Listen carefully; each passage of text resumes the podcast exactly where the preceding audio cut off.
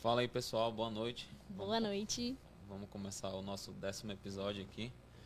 Hoje vamos falar sobre criptomoeda, né, mano? Estamos aqui com, com, o nosso convidado, Luiz. E receber ele com uma salva de palmas aí. Obrigado, obrigado.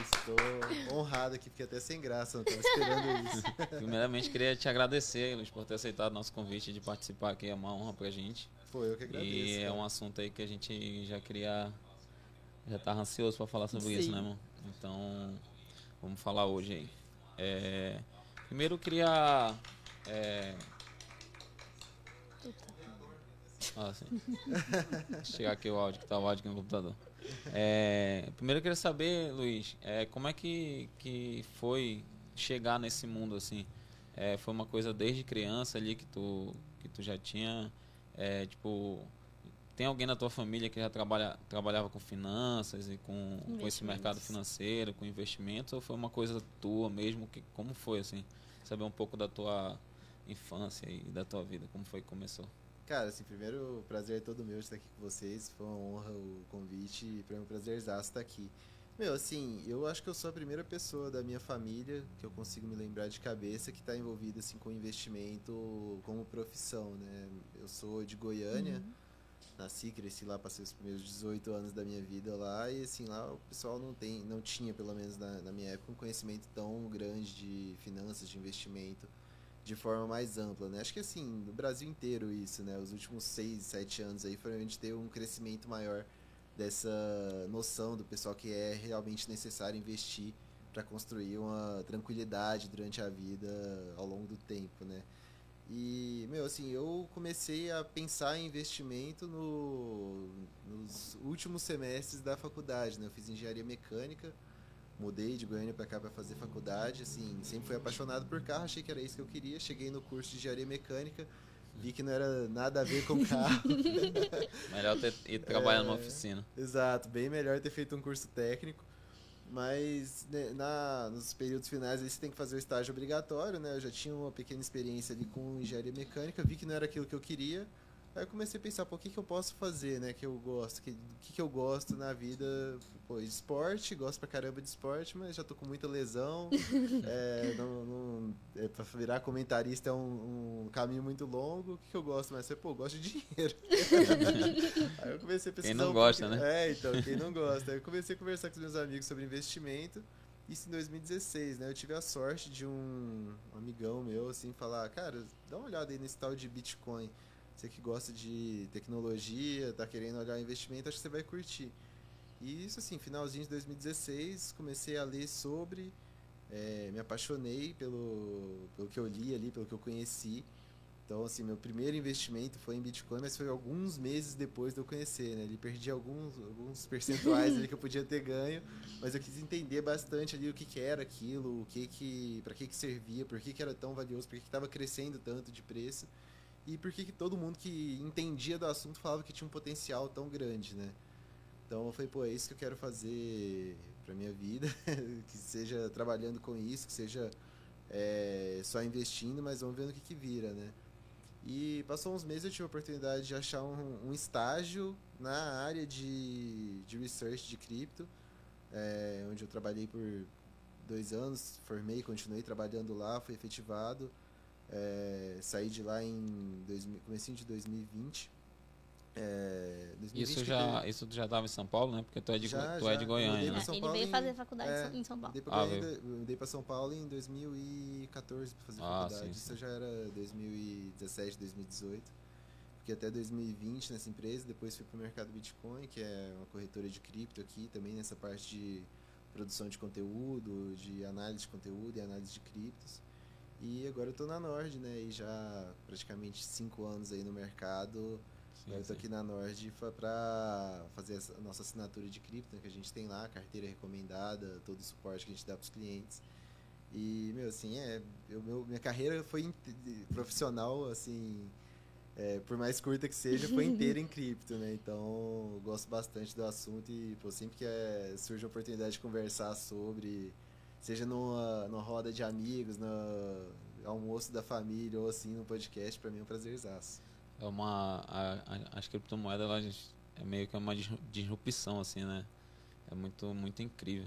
Mas vamos conversar, vamos começar a conversar aí sobre, sobre as criptos. Primeiro, eu acho que é importante a gente, saber o que, que é uma criptomoeda, né? O que, que é uma moeda que dá para pegar ou é uma moeda que está só dentro da internet? Como, o que, que é uma criptomoeda? Cara, uma, uma criptomoeda é uma moeda que é 100% digital e que tem alguma estrutura de registro descentralizado que utiliza criptografia ali por trás, né? A primeiro, o primeiro caso que teve de criptomoeda foi o Bitcoin, né, criado ali é, teoricamente, né, da parte teórica dele foi divulgada e consolidada em 2008 é, e ele veio a, a, existir de fato em 2009, né? Que uniu diversas é, tecnologias que já existiam, né? Existiam várias tentativas de ter uma moeda digital antes no, no mundo inteiro, né? Já tinha o...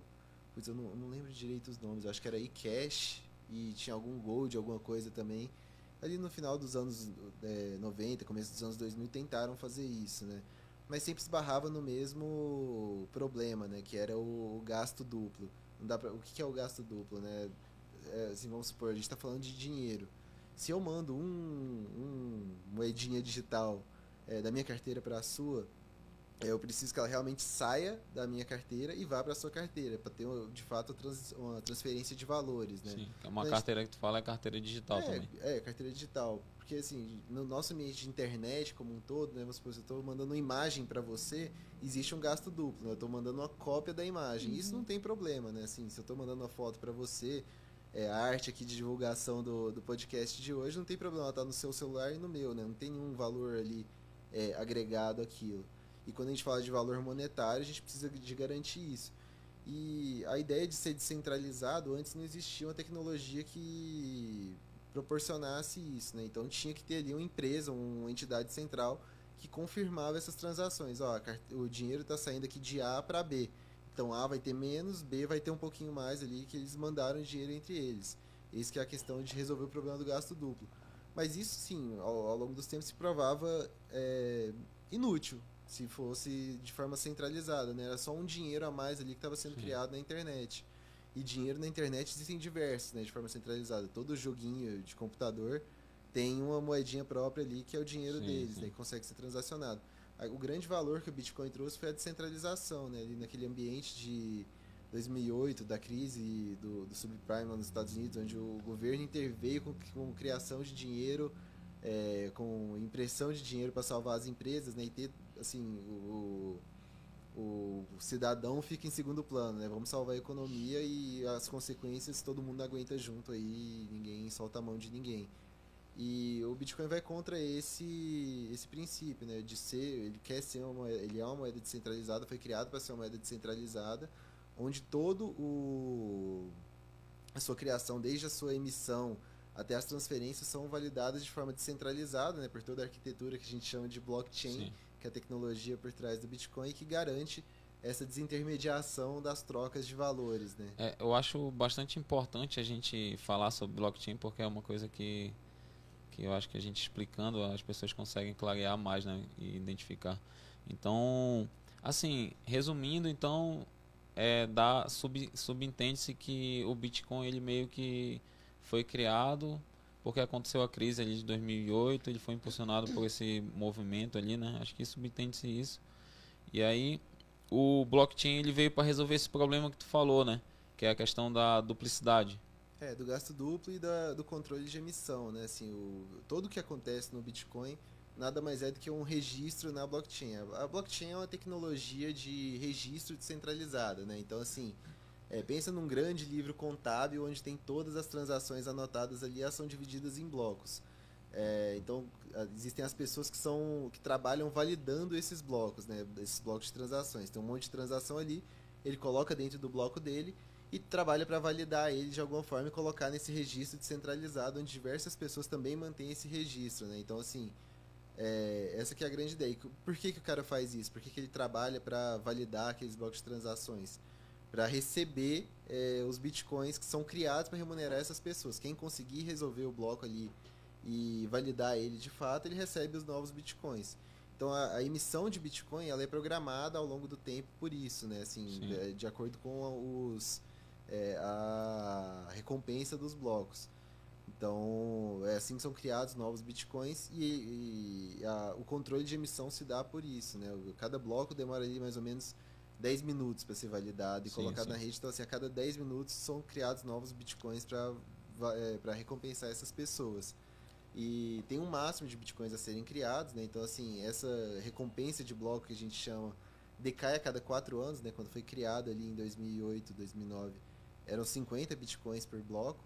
É, em 2012 passou, passou para 25, 2016 12,5 é, em 2020 passou para 6,25 bitcoins por bloco, né? Então assim vai decrescendo ao longo do tempo. Então é uma moeda que é desinflacionária, que vai ao oposto que a gente estava falando da crise de 2008 Sim. e tem um máximo a ser emitido, né? Não vai passar dos 21 milhões de bitcoins pois que é, o máximo acho, da história. Acho bem importante a gente falar isso que quando quando o Bitcoin foi criado, né? Foi determinado ali nos códigos dele que o máximo de bitcoins que existiria eram é 21 milhões, né? Então, isso vai de encontro, por exemplo, como tu falou, e como as moedas hoje funcionam, né? As moedas fiduciárias hoje é, hoje é muito mais fácil você criar moeda fiduciária. Né? Antigamente você ainda imprimia o papel, né? tinha que imprimir papel e tudo, e hoje é não apertar de um botão, é, como aconteceu na pandemia, né? Foram criados ah, muitos sim. dólares, muitos reais, muito euro, muito tudo. Então, eu vi um vídeo, não sei se tu, tu, tu pôde ver, que o Paradigma Education postou, que foi do Celso Russomano. Não sei se tu viu.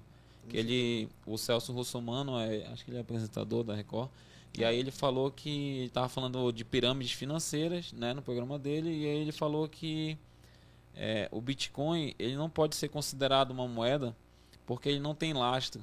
E, e as moedas, como o dólar, como o real, como o euro, são lastreadas em ouro, né? Ele falou. Aí, por incrível que pareça. Inclusive esse vídeo até eu acho que eu acho que o Paradigma Education lá do Felipe recebeu um, um, um comunicado para deletar de lá que eles deletaram, ah, né? É Mas deletaram o vídeo, subiram hoje e deletaram.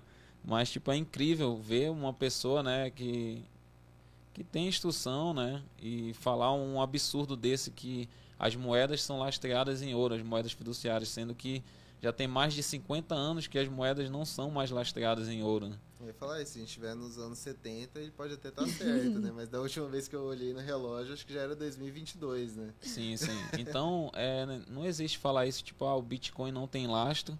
A moeda, a, a moeda fiduciária também não tem lastro. Na verdade, eu, eu acredito que o lastro ele está na confiança das pessoas, né? Se a pessoa tem confiança que um real vale um real, se eu, se eu confio que um real vale um real e ela confia que um real vale um real, a gente faz uma troca, né? Da mesma forma, acredito que funciona o Bitcoin, né? Funciona na confiança. Se ela acredita que um Bitcoin vale X, que no caso hoje está valendo uns 45 mil dólares, eu acredito que vale isso também, a gente faz a troca, né? Então eu acredito que esse, essa coisa de lastro cai por terra, né? O que, que tu, qual a tua opinião em relação a isso? Cara, assim, é, se você for analisar na essência da palavra, né, fiduciário vem de fé. Então o valor da moeda é dado pela fé que a gente tem no órgão que emite ela e no sistema financeiro. Então a, o real é uma moeda fiduciária. É, ele, o valor dele se baseia na fé que a gente deposita no Banco Central do Brasil. É, eu sei Sim. que, assim, falando dessa forma, eu sou péssimo, mas não vamos desesperar, tá? é, o lastro do Bitcoin... Não é fácil confiar no, no Banco Central do Brasil, não, nem um pouco, no né? sistema né? monetário. a galera que tá ouvindo isso aí vai perder a noite de sono hoje, entendendo o, o, por trás desse nome. É, e assim é para todas as moedas do mundo, né? Inclusive o, o maravilhoso dólar que pô, é, é, a moeda mais forte, né? A moeda economicamente mais forte no mundo. É, é uma moeda fiduciária, né? Que baseia-se na, na fé que a gente tem no Federal né? que os americanos têm, Sim, que o mundo tem no mundo. Federal Reserve.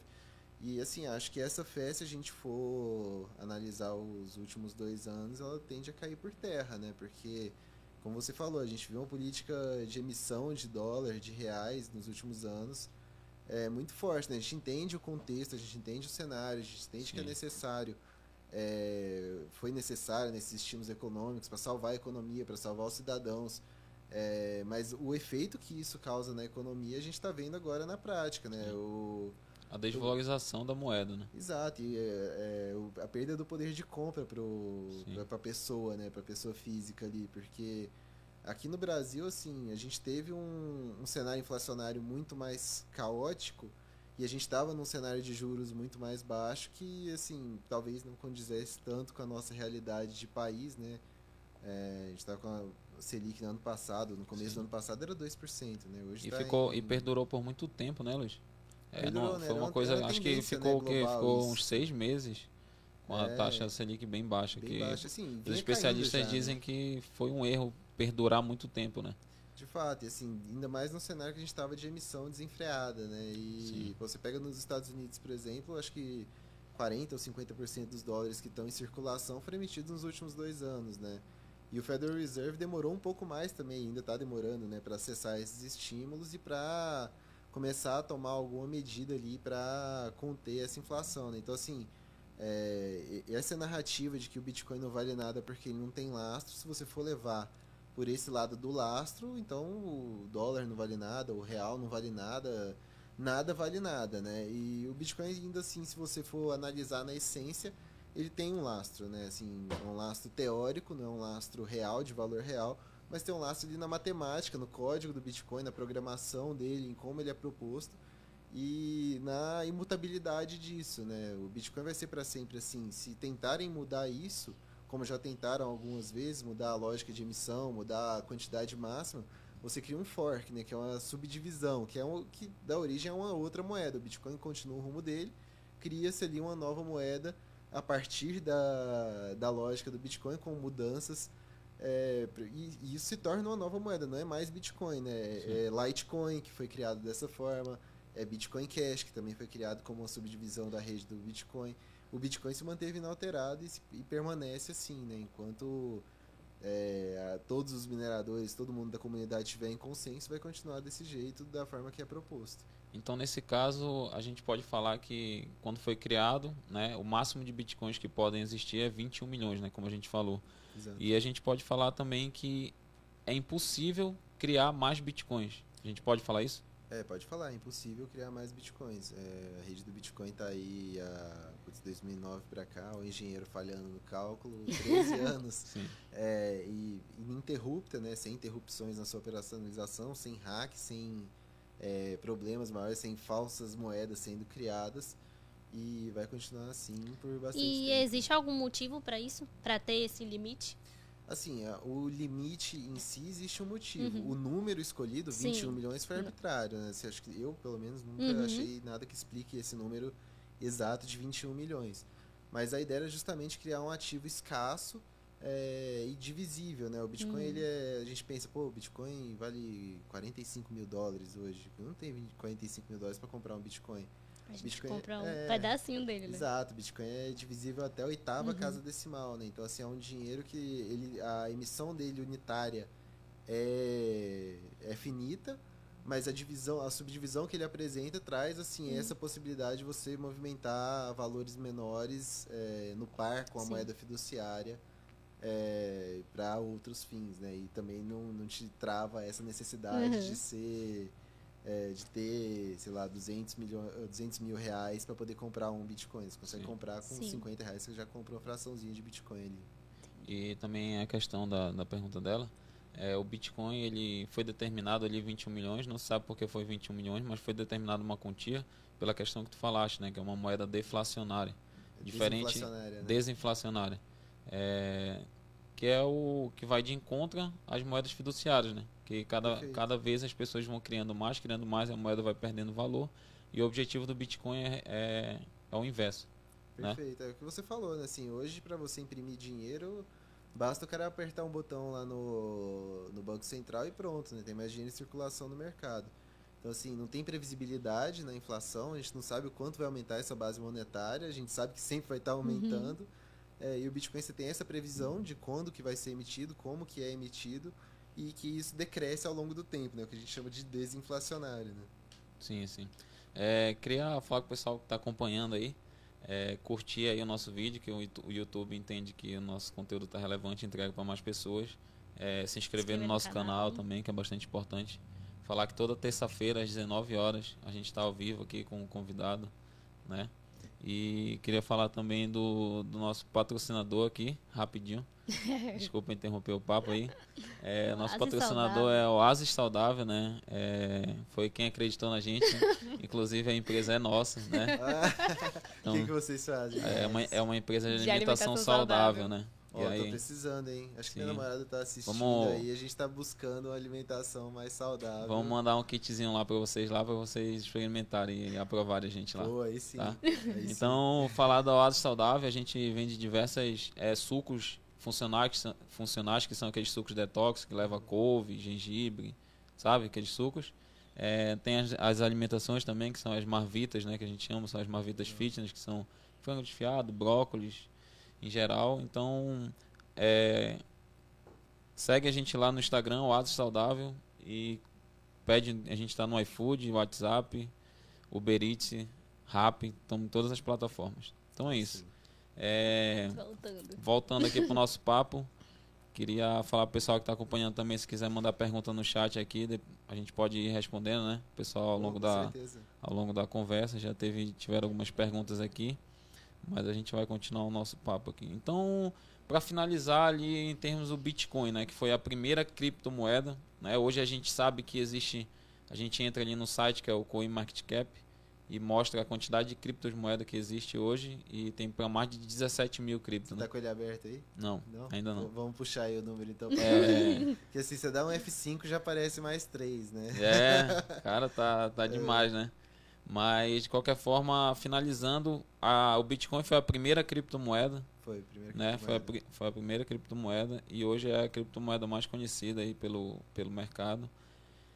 Falando do Bitcoin, quando ele foi criado, foram, vai no máximo 21 milhões, né? Então tem essa questão que é desin, Desinflacionário. desinflacionária, não tem como criar mais Bitcoins. E, a E o Bitcoin- cai ao longo do tempo. né? a emissão a emissão que tu falou dos mineradores, né? É, ela ela tempo. decresce, que a gente chama de halving, né? Exato. É, tu consegue explicar pra gente o que que é essa o halving? Cara, o Halve é um evento pré-programado, né? Que, assim, a cada quatro anos, aquela, aquele bloco que a gente falou, aquela recompensa por cada bloco que é validado e registrado na, na estrutura de registros, né? Na blockchain, ela cai à metade, né? Então, assim, pensa que vai caindo a cada quatro anos. No começo, o Bitcoin valia muito pouco, né? Então, assim, fazia sentido ter uma recompensa mais alta de 50 Bitcoins. Sim. Premiava também quem estava ali no comecinho, né? Que hoje 50 Bitcoins é uma bela quantia. Antes era muito mais fácil também você fazer isso, né? Fazer a Minerar, mineração. é, Que é, a mineração ela é através da força computacional, né? Exato, e assim, a... só, só finalizando aqui essa parte, a gente explica um pouquinho de mineração, né? Sim. Mas, por isso que a gente tá falando mesmo, é da, da- é do halving, Do halving. E a cada quatro anos, essa recompensa por cada bloco minerado, né, validado ali, ela cai a metade.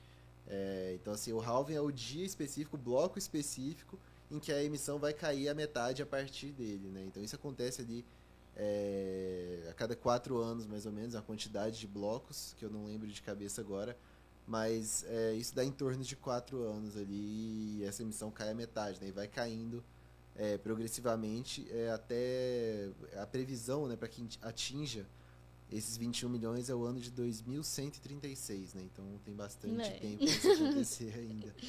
É, mas é, é bem isso, né? Assim, falando da mineração especificamente, do que, que é a mineração, aquela coisa que a gente sempre escuta falar, né? Mineração é justamente isso, né? Você colocar o seu computador ali para tentar validar os blocos. Como que ele faz isso? Ele resolve, uma, ele tenta resolver por tentativa e erro uma equação é, matemática criptografada, é, criptográfica, né? Proposta ali para cada bloco, né? Então assim, eu tenho meu bloco aqui no meu computador, é claro que isso tudo é figurativo, né? Uhum. Tudo em ambiente digital. Você vai pegando as transações que estão ali pendentes e colocando no seu bloco e seu bloco vai ter uma é, uma equação que você tem que resolver para você provar que você trabalhou para validar aquele bloco, né? Então gasta ali computador, gasta energia. Então é isso que a gente chama de prova de trabalho. Você prova que você está trabalhando, é o proof of work, que é o mecanismo de consenso do Bitcoin. Então você tem que provar que você conseguiu resolver de fato aquele bloco. Conseguiu resolver a equação, você manda para os nodes, né, que são as pessoas que mantêm o registro e verificam os blocos. É, isso é- são computadores também, né? Pessoas é um- uma imagem, figu- uma fi- figura de linguagem Sim. aqui. E essas pessoas vão tentar ver se você realmente validou. Se sim, é incluído o seu bloco na blockchain ali, na estrutura de registro. Tudo que está ali é válido, né? Então tudo aquilo acontece de fato. Uhum. e você recebe a sua recompensa ali, é, são criados novos bitcoins para te recompensar e você recebe as taxas que as pessoas pagam também por esse serviço em bitcoin ali ao, ao realizar uma transação, né? Então essa que é a atividade da mineração, é colocar seu computador para tentar resolver essa equação mega complicada ali, é, registrar o bloco e colocar ela na, na blockchain e receber uma graninha ali em bitcoin por isso. E essa equação, né, a gente fala que ela é artificialmente difícil. Então ela é programada para ser difícil uhum. e ela adequa a dificuldade dela à quantidade de computadores que tem, ao poder computacional que tem na rede. Então pensa lá, no comecinho, em 2009, pô, era um, uns nerds assim uhum. espalhados pelo mundo, com a CPUzinha ali mais ou menos tentando resolver a equação. Então a equação era muito mais fácil de ser resolvida, todo mundo conseguia é, minerar com CPU. Depois eles descobriram que para essa aplicação específica, a GPU, né, que é a placa de vídeo, consegue fazer mais tentativas por segundo, né? Tentar mais hashes, né? Que é, é a tentativa uhum. de achar a resposta, né? Ali é o hash, é mais hashes por segundo. Então todo mundo começou a minerar, a tentar ali colocar suas placas de vídeo cada vez mais potentes para validar os blocos, né? E quem minerava com o CPU acabou ficando para trás e a CPU acabou sendo Sim. escanteada. Ninguém mais tenta minerar com o computador. Então as pessoas foram investindo cada vez mais nisso, o Bitcoin continuava subindo, era cada vez mais conhecido, se tornava mais rentável essa é, essa atividade, as pessoas começaram a investir nelas, né? colocavam várias placas de vídeo ali em série, trabalhando para validar aquela transação, né? então construindo mais poder uhum. computacional para si, até que criaram uma máquina é, que chama ASICS, né, que é uma sigla do inglês, é, que tem uma grande série de é, GPUs, de placas de vídeo específicas para isso, né, e só para minerar Bitcoin, é uma máquina específica para mineração. Uhum. Então, quem minerava só com GPU, com uma porrada de GPU ali, começou a ficar para trás também dessas máquinas.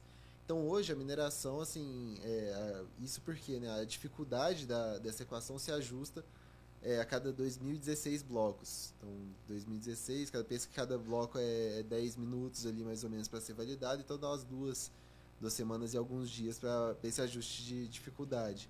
Entendi. Então, cada vez mais foi se tornando uma atividade muito uhum. profissional, né? Porque hoje a gente tem essas máquinas, é, ninguém mais também minera com uma máquina só dessa, né? Hoje a mineração é composta por grandes empresas de mineração que tem milhares, até dezenas de milhares dessas máquinas ligadas simultaneamente. Cada máquina dessa, assim, as top de linha custa 10 mil, 12 mil dólares, né? Então, assim, hoje mineração de Bitcoin não é uma atividade para a pessoa física. Barata. É, hoje já é o tópico que a gente fala. Para a pessoa física é praticamente inviável, né? É inviável, cara, porque você pensa, você, eu tô com uma máquina da melhor que existe, paguei 10 mil dólares nela.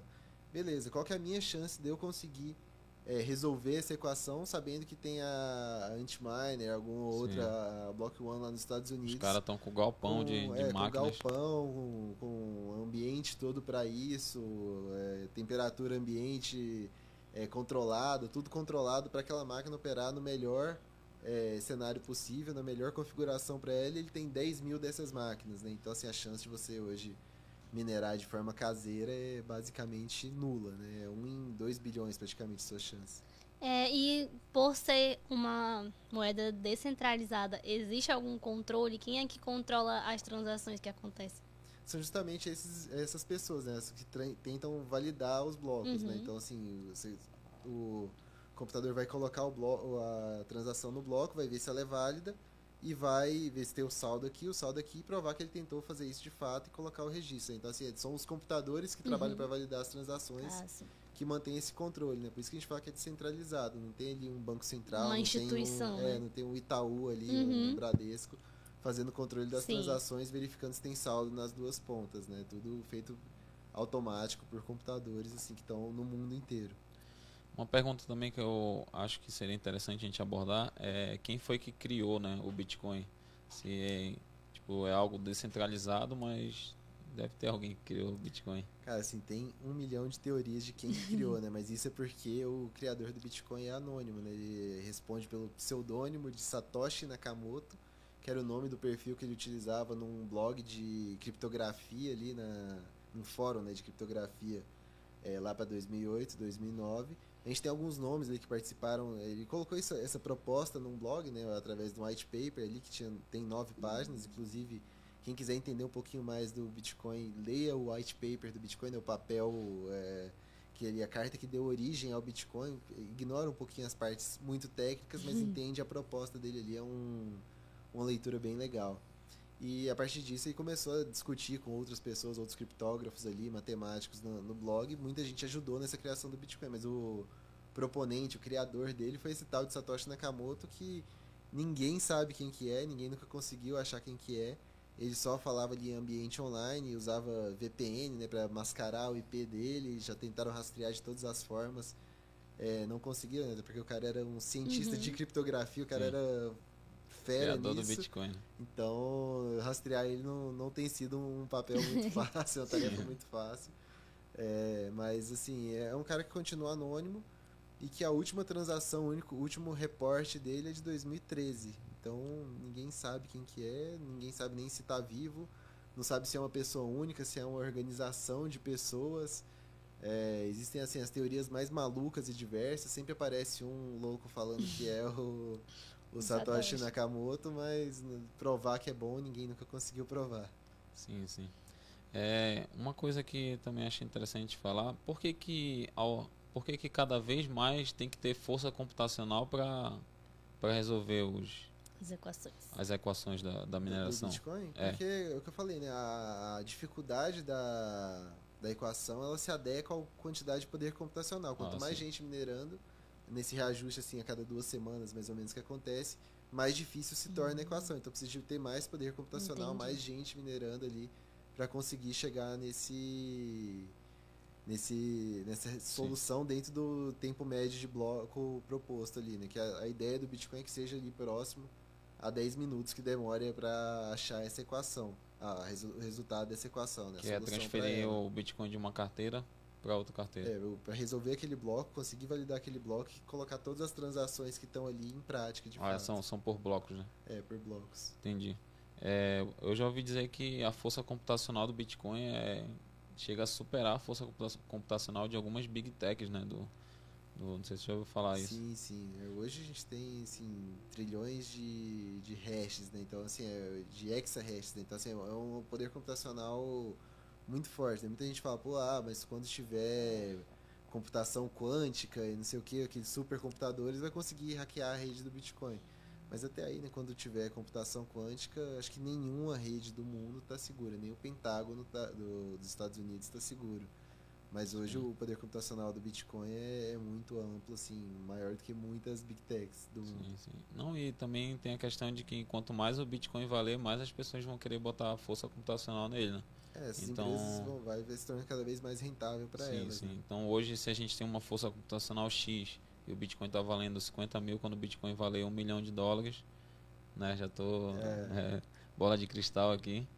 mas a força computacional Tende, tende a ser bem muito maior né? porque existe a recompensa, né? Exato. Então cada vez mais as pessoas vão querer correr atrás da recompensa. Sim, e nem só a recompensa, né? Também tem as taxas ali que o Sim, pessoal paga taxas. que vão se tornando assim cada vez mais relevantes, né? Por quanto mais o Bitcoin Sim, sim. se apreciar e, e tiver os halvings, mais aquela aquelas taxas ali, aquele agregado de taxas se tornam mais relevantes para o minerador, né? E assim, hoje a mineração já é uma coisa muito consolidada, né? A gente pega o exemplo recente aí de 2021 que teve a, o banimento da mineração na China, né? A China era o maior polo de mineração, né? Acho que até março do ano passado, cerca de 70% do poder computacional do Bitcoin estava instalado na China, né? E as empresas que, que tinham grandes quantidades de máquina estavam na China, porque a energia lá é muito barata, né? A grande parte é proveniente de termoelétricas e o custo de instalação das máquinas, de alugar os galpões e tudo era barato. Então, assim,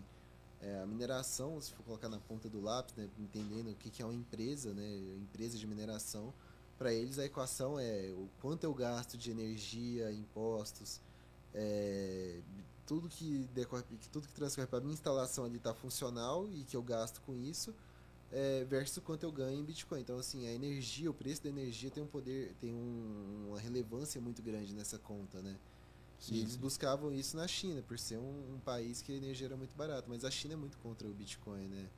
O Bitcoin vai muito contra o, o ideal é, político, socioeconômico da China, né? Lógico que não, tô julgando, é um país diferente, é uma cultura diferente.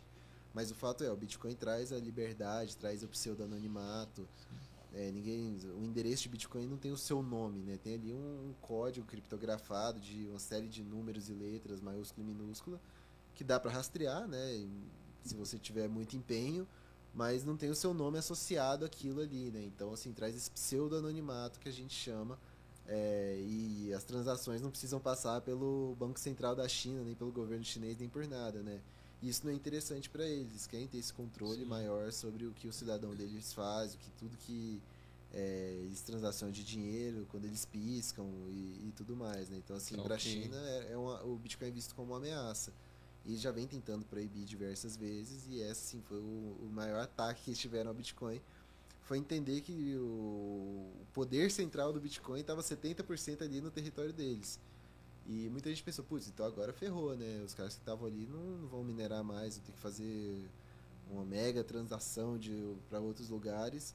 E hoje o poder computacional da rede já está superior ao que era antes do, do banimento, né? Então... Tá, é, e na China não existe mais força não existe computacional. Mineração, não, Teoricamente, né? Não, não existe. Não é, existe. Se, descobrir, se existir é um, um punhado de máquina ali que o é. governo vai chegar, vai fechar, vai, vai, vai te prender, né? Então não, não, não compensa o risco de, de se manter não. lá, não, não, faz sentido. É, e assim, os Estados Unidos foram os maiores beneficiados disso, né? O governo do Texas, por exemplo, o governador já chegou e falou, cara, eu quero abraçar a mineração, vem pra cá, tinha uma, uma pauta muito forte de SD ano Teve passado, incentivo. né? Então, o Texas é, é um lugar que tem uma força de energia sustentável, né? energia renovável muito grande, né? Através das eh, usinas eólicas e de, força, de energia solar também. Então atraiu muita gente para o Texas com incentivos do governo também. Hoje a, os Estados Unidos têm cerca de 35% de toda a mineração. A Rússia também é um, um país forte de mineração. O Cazaquistão também, é, por ser relativamente próximo, né, mais próximo do que os Estados Unidos da China, então ficou mais fácil para as empresas migrarem para o Cazaquistão. E eles têm, já tinham alguns polos de mineração lá, então já tinham regulamentação é, engatinhando ali, foi acelerada com esse movimento e a energia lá é muito barata também. Né? Então, é, um dos grandes pontos fracos do Bitcoin era ter grande parte do seu poder computacional é, concentrado Sim. num país que era estava é, declaradamente em guerra contra o Bitcoin, né? E agora está tudo em diversos países a maioria deles com regulação pró-cripto, né? Assim, um exemplo recente, muito recente mesmo, da semana passada, é o Banco da Rússia queria banir a mineração de Bitcoin de lá e a, fazer igual a China. Fazer igual a China, né? Isso o Banco da Rússia. É, e hoje cerca de 11, 11,5% da mineração está na Rússia, né? Então assim, seria mais um país proibindo. É claro que assim, mageticamente o Bitcoin seria ruim, é, mas já se provou resiliente o suficiente para superar isso também. E o Vladimir Putin, presidente da Rússia, falou: não, acho que a, Rússia tem uma vantagem competitiva na mineração, a gente não vai banir. Mais fácil a gente conciliar aqui com o Banco da Rússia, entender mais ou menos o que, que eles estão pensando é, e fazer eles entenderem o quanto isso é vantajoso para nós e para os mineradores, do que proibir e deixar o dinheiro na mesa como a, a China deixou e o principal rival econômico da China colheu grande parte, praticamente metade desse dinheiro que Estados Unidos, mesa, no caso. Nos Estados Unidos, no caso. E também tem essa questão, a ideologia da Rússia também é um pouco parecida com a China, assim, né? A China é mais extremista, mas a Rússia também foi uma coisa legal pro Bitcoin, a Rússia meio que aceitar ali e tal, né? É, de alguma forma dá um, um endosso a mais aí pro Bitcoin. Sim, sim. É claro que eles não são pró-Bitcoin, mas também eles querem colher as vantagens econômicas que o Bitcoin traz para a nação. E existe algum site, alguma plataforma que você acompanha a força computacional do, do Bitcoin? Porque tu deu esses dados, né? Que hoje tem 11% na Rússia. Qual, por onde que a gente consegue acompanhar isso? Cara, a distribuição da mineração é um estudo que acontece assim recorrentemente, assim, acho que trimestralmente, pela Cambridge. É, a faculdade de Cambridge lá tem uma, uma plataforma tipo para isso, né? Eu não lembro o nome certinho, mas é assim, eles têm o índice de mineração de Cambridge lá e a distribuição. Eles fazem esse acompanhamento, tem até um mapa de calor, assim, de onde que está mais concentrado, eles fazem isso trimestralmente. É, tem também um, uns dados interessantes que são fornecidos pela, pelo Conselho de Mineração dos Estados Unidos, né, que foi iniciativa criada ano passado também é muito puxado pelo Michael Saylor, né, CEO da MicroStrategy, que é um dos grandes investidores de Bitcoin do mundo, é, que tinha essa preocupação com a energia sustentável, né? Então ele tentou unir as forças ali com as empresas de mineração que estavam sediadas nos Estados Unidos para buscar essa pauta mais ESG, mais é, benéfica para o planeta, pensando assim, ó, o Bitcoin é a longo prazo, né? Uma coisa que a gente quer que é, seja sustentável a longo prazo e para isso acontecer ela precisa ser sustentável para o planeta também, né? Não utilizando assim uma energia que seja tão destrutiva para o planeta quanto a termoelétrica, né? Então existe esse esforço lá nos Estados Unidos e esse conselho faz algum faz os relatórios, se não me engano, trimestrais ou mensais, não, não vou lembrar agora também que eles têm bastante dado, desde da distribuição dentro dos Estados Unidos, a distribuição global de,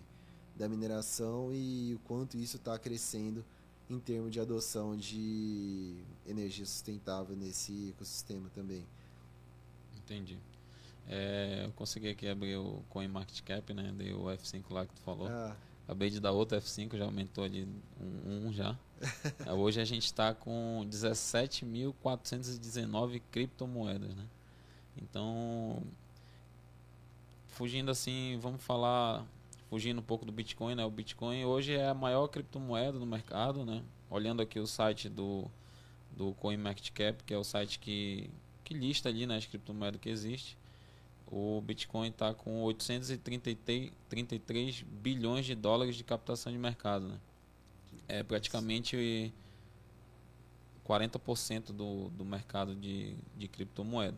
exato. E a segunda ali, né, que aqui ele dá por colocação, a segunda criptomoeda é, é o Ethereum, né? Ele mostra aqui que é mais ou menos a metade da, da captação de mercado do Bitcoin. Então, a gente olhando para o mercado de criptomoeda, a gente pode dizer que só o Bitcoin é criptomoeda ou, por exemplo, a gente pode dizer que o Ethereum também é uma criptomoeda e vale a pena, faz sentido?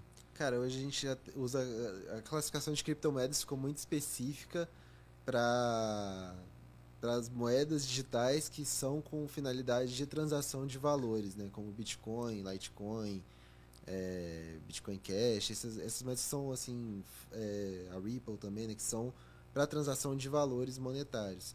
É, hoje a gente fala do, da classe de ativos como criptoativos, né, e dentro desses criptoativos, uma das subdivisões são as criptomoedas mas existem diversas outras onde a Ethereum é um criptoativo e ela se encaixa assim, ao meu ver, dentro das plataformas de smart contracts, né? E que idioma é esse que eu tô falando, né? Calma, vou explicar passo Só, a passo só uma aqui. perguntinha antes, Luiz.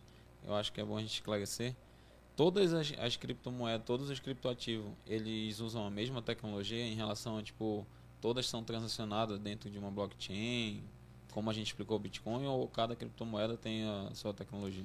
A imensa maioria dos criptoativos utiliza blockchain. Mas a gente fala de DLTs, né? Que assim, traduzindo para português, a sigla seria é, Tecnologias de Registro Distribuído.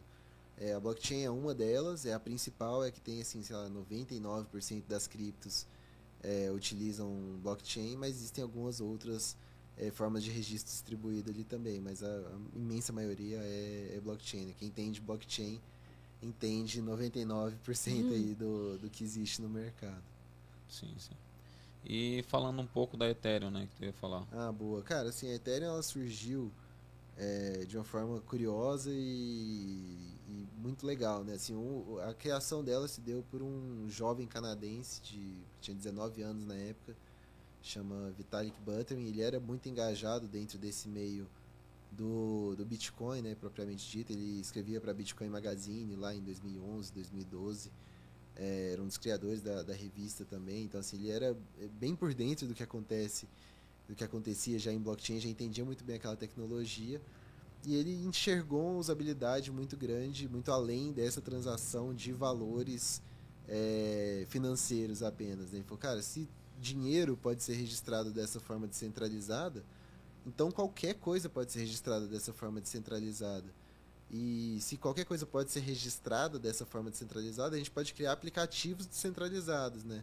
É, tem uma história do porquê que ele chegou nessa grande conclusão, né? Porque ele, é, pô, 19 anos, nerdzão de, de computação, ele jogava bastante jogo online. Um jogo que ele jogava lá é, gastou bastante dinheiro, tempo nisso e a empresa simplesmente fechou o jogo e não existia mais. E pensou, pô, então tudo que eu tinha ali era fictício, tudo que eu tinha ali eu não tinha posse daquilo, na verdade estava tudo na mão da empresa, né? então ele se viu em mais um ambiente centralizado que agiu contra ele de alguma forma, né? Aí ele viu que tudo isso podia ser resolvido se fosse de forma descentralizada.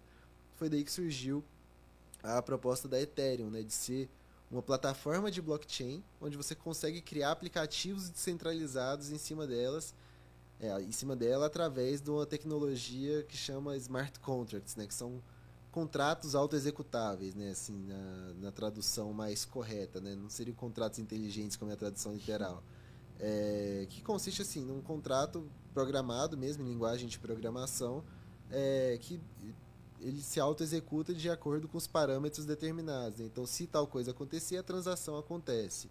Se não acontecer, a transação se mantém inalterada. Então, é, essa, essa estrutura de smart contracts trouxe para Ethereum é, essa possibilidade de outras pessoas criarem desde outras moedas ali em cima, né, utilizando o Ether, que é a moeda da Ethereum, para criar outra moeda como um, uma espécie de lastro ali na sua emissão inicial e até criar aplicações ou outras blockchains em cima da própria Ethereum, né? Então ela trouxe toda essa esse mundo aí que em 2017, 2016 ali a gente viu o boom dos ICOs, né? Initial Coins Offerings, que eram outras moedas que eram criadas em cima da Ethereum com outras propostas, outras lógicas de emissão, é, outro, seus ecossistemas fechados ali que tinham utilidade dentro delas e a Ethereum é a tecnologia que dá base para tudo isso através dos smart contracts, né? Hoje é, a gente tem outros é, concorrentes da Ethereum no mercado, outras plataformas que fazem de forma diferente da Ethereum fornecer essa possibilidade é, de criação de outras criptos ou outros projetos ali descentralizados com registro central ali, é, com registro descentralizado em cima de uma blockchain específica. É, mas a Ethereum tem essa relevância por ter sido a primeira e por ser assim a que mais tem projetos criados dentro dela, né, em cima dela com a sua tecnologia. Entendi. Eu acho que puxando um, assunto agora que acho que envolve bastante a Ethereum, falar sobre NFT, né? É, teve uma notícia aí mês passado que o Neymar gastou ali seis, mais de 6 milhões de reais em duas figurinhas, né? Do, de macaco. Então eu queria que tu explicasse mais ou menos qual é o sentido disso? Como é que, que, que funciona a questão do NFT?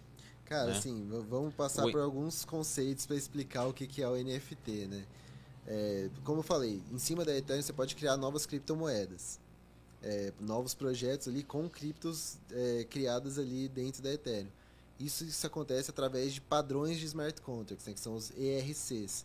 As cripto, os tokens que são criados, essas moedas que são criadas de forma descentralizada que é, tem ali uma utilidade específica dentro da, da coisa que ela é proposta a, a funcionar, né, trazer uma utilidade única ali para aquilo, são tokens fungíveis, né, são tokens que assim, é, o que, que é um ativo fungível? O real é um ativo fungível, o Bitcoin é um ativo fungível, porque é, independente de, do que aconteça, uma nota de um real ela tem o valor de um real. Se ela for uma nota é, válida, né, assim, ela vale um real. Então qualquer nota de um real tem o mesmo valor, né? Então qualquer é, um Bitcoin, o pessoal até brinca, né? Um Bitcoin vale um Bitcoin. Então qualquer uhum. Bitcoin tem o Sim. mesmo valor de mercado. É, isso é um ativo não fungível, né? Ou isso é um ativo fungível, perdão. Um ativo não fungível é um ativo que, que ele tem características únicas que definem o seu valor, né? Vamos para um o exemplo que eu sempre uso assim que já está na ponta da língua é o, o quadro, né? Vamos supor o que é um, um quadro, uma pintura, né? Uhum. É, o conceito de quadro é muito amplo, mas cada quadro tem o seu valor específico. Né? Se a gente se juntar aqui nós três é, e pintar um quadro, ele vai ter um valor muito diferente de um quadro pintado por Picasso, porque assim, cada um tem suas uhum. características únicas, seu valor histórico, é, sua raridade, né, e, e seu valor para diante do mercado. Então esse é o conceito de um ativo não fungível. Da mesma forma que na Ethereum você consegue criar ativos fungíveis, né, que são esses tokens, é, você consegue também criar através de outro padrão de smart contracts, que é o RC721, é, os tokens não os tokens não fungíveis, né, que, é, que significa os NFTs, é non fungible tokens. Não, é, não tem como duplicar isso. É uma coisa assim, única. É uma coisa única, né? Você pode definir quantos daquele ali vão ser criados, né? Mas Sim. cada um, mas ele vai ter um valor correspondente àquele. Então surgiram os NFTs através disso, né? Porque é, você, o que que, qual que é o grande valor de um NFT? É você ter ali o registro da criação dele em blockchain. Então você consegue ver, né? Tudo que é registrado na blockchain é transparente, é visível para todos. Você consegue provar que aquilo ali é seu e você consegue ver na blockchain é, quantos deles foram criados, se ele é realmente raro, né? E traz essa esse conceito de escassez digital provada, né? Então você consegue provar que aquilo é realmente escasso e que, você é dono daquilo. Então, é, falando assim das coleções de NFTs que surgiram, né? É, acho que isso começou muito forte ano passado, né? Os NFTs existem desde 2018. Só, só Mas- pontuando aí um pouco, desculpa te interromper. Então isso significa que se eu tirar um print lá do macaco do Neymar e botar lá no meu, é, claramente tem, tem como ele Ele provar que o dele provar é que o original. dele é original. Exato, exato. Essa, isso é a diferença de um, Essa é um diferença. token não fungível para um token fungível. Exato. E você consegue, ele consegue provar que o dele é original, né? E, enfim, os, é, os tokens não fungíveis surgiram em 2018, mas tiveram uma popularização muito grande ano passado. É, assim, acho que um dos primeiros grandes movimentos de NFT que a gente viu foi o leilão da arte do Beeple lá, né? Que era os é, a arte chamava os 5 mil primeiros dias, né? Que o Beeple é um artista que fez durante 5 mil dias, todo dia ele fazia uma arte digital. Aí ele pegou e fez um compilado de todas essas artes em uma só e colocou para leilão. É, criou um NFT disso e colocou para leilão. E ele não esperava o valor que foi leiloado, né? Tem até o vídeo dele assistindo com a família dele. É, a hora que chegou em 15 milhões, ele quase surtou de alegria. Mas o valor final do, do arremate do leilão foi 69 milhões de dólares por uma arte digital, né? Então, assim, a arte é um valor muito Subjetivo. abstrato, Abstrato, né? é. subjetivo, total. Eu não consigo avaliar a arte, não, não sei nada disso. Mas, assim, sei lá, você, você que já foi no, no Museu do Louvre já deve ter visto o tamanho que é a Mona Lisa, né? Assim, é um quadrinho pequenininho, assim, que não sei nem calcular quanto que vale aquilo. Acho que nem tem cálculo de quanto vale a Mona Lisa. Se for para leilão, vai país à falência com o dinheiro que os caras vão colocar nas ofertas, né? Mas da mesma forma que um, um JPEG, né, que o pessoal fala, uma imagem digital de, de macaco tem um valor ali é, por ter esse senso de comunidade, de ser uma coisa escassa, Sim. né? Assim, é, essa, essa coleção específica foi uma das que mais cresceu no ano passado. E Essa coleção que o Neymar né? comprou, né? Exato, chama Board Ape Yacht Club, né? É o, o Yacht Club dos macacos entediados, né? Sim, Na tradução é, horrorosa, tão ruim quanto o nome da coleção, na minha humilde opinião, mas quem sou eu para falar alguma coisa, né? Eu não tenho um Board Ape, então não, não vou opinar sobre. É, mas É. assim, é, é muito sobre isso, né? Sobre essa, essa sensação de você pertencer a um grupo seleto ali, né? A Board Ape Yacht Club é uma das poucas, dos poucos grupos de NFTs que trazem utilidade associada, de fato, né? Não é só um, JPEG ali também. É isso, é isso que é, que é a minha dúvida. Aham. Eu não É. entendo por que comprar uma coisa. é, ele valoriza, como é que é? Cara, valoriza, né? Se for pegar assim, o histórico do Bored Ape, é, tiveram alguns momentos ali que alguns grandes artistas queriam comprar e não conseguiam porque não Uhum. tinha venda e eles bidavam cada vez mais alto, tentavam comprar pagando cada vez mais. Acho que o Jay-Z e o Eminem tentaram comprar uma época e não conseguiram, hoje os dois já conseguiram, já tem seus O Jay-Z tentou comprar. Né? é, e, e não- E ninguém não queria conseguiu. vender. Porque tem essa coisa de ser um grupo seleto e tal, assim, Sim. é, é um. meu, é, é difícil de- até de explicar, né? O Uhum. que, que traz valor pra Sim. isso. Mas, pra você ter ideia, ano passado teve uma festa lá em Nova York do, da Ape Yacht Club que só, só podia entrar Ah, é, quem, quem tinha, tinha. o NFT tinha que provar lá na hora, na entrada, Aham. assim, você não precisava pagar nada, é só você ter e você entrava. sim. É, tem uma curiosidade, né? Eu sou muito fã de poker, gosto demais, e dois brasileiros foram nessa festa, os dois jogadores de poker, o André Acari e o Rafael Moraes. Os dois têm board ape, Uhum. os dois foram na festa. E, meu, assim, você vê o quanto essa, esse valor de você se pertencer Sim. a um, um grupo seleto, né? Hoje a, E o, ne- o network que a pessoa Uhum. pode fazer num É, local exato. desse, Sim. Né? Isso foi crescendo. Pra você ver, o Neymar comprou dois Bored Apes recente, né? Tem o que? Um mês, mais ou menos, não sei, algumas semanas. Ele comprou, ele pagou, acho que na média ali, 800 mil dólares, né? Por cada Bored Ape. O Justin Bieber comprou o primeiro dele esse mês aí, pagou praticamente um milhão e meio de Uhum. dólares, né? Sim. Então, assim, vai, vai se tornando mais escasso, o interesse vai crescendo. Sim. E, por exemplo, pô, o Neymar comprou, agora eu quero comprar. Não, calma aí, agora o Neymar comprou, agora vale um pouquinho mais. Sim. Agora eu quero comprar. O Justin Bieber comprou ontem, agora tá valendo mais, irmão. Se você quiser comprar de mim, Uhum. paga mais alto. Sim. E vai crescendo de acordo com isso, né? E assim, é, é louco de ver isso acontecer, Sim. né? Assim, ter essa sensação de escassez e de pertencimento a um grupo digital de um negócio que é totalmente digital, não vale uma arte é, na sua casa e que hoje vale mais que algumas marcas de luxo que são consagradas, Uhum. né? Por exemplo, hoje o, o Ape Yacht Club vale ali aproximadamente 5 bilhões de dólares, né? Vale mais do que a Supreme, que é aquela marca de Uhum. roupa, de streetwear lá, que todo Sim. mundo ama nos Estados Unidos. Vale praticamente um bilhão de dólares a mais que essa marca, né? Virou agora um mercado de luxo digital. Sim. Sim, sim. Eu pedi até pro, pro Leandro aqui, da produção, mostrar. Consegue mostrar aqui na televisão, Leandro? Joga aí o, o macaco do Neymar que ele comprou o NFT. Pra ver se vale a pena pagar 6 milhões aí nesse macaco. Bora ver se o macaco pelo menos é bonito.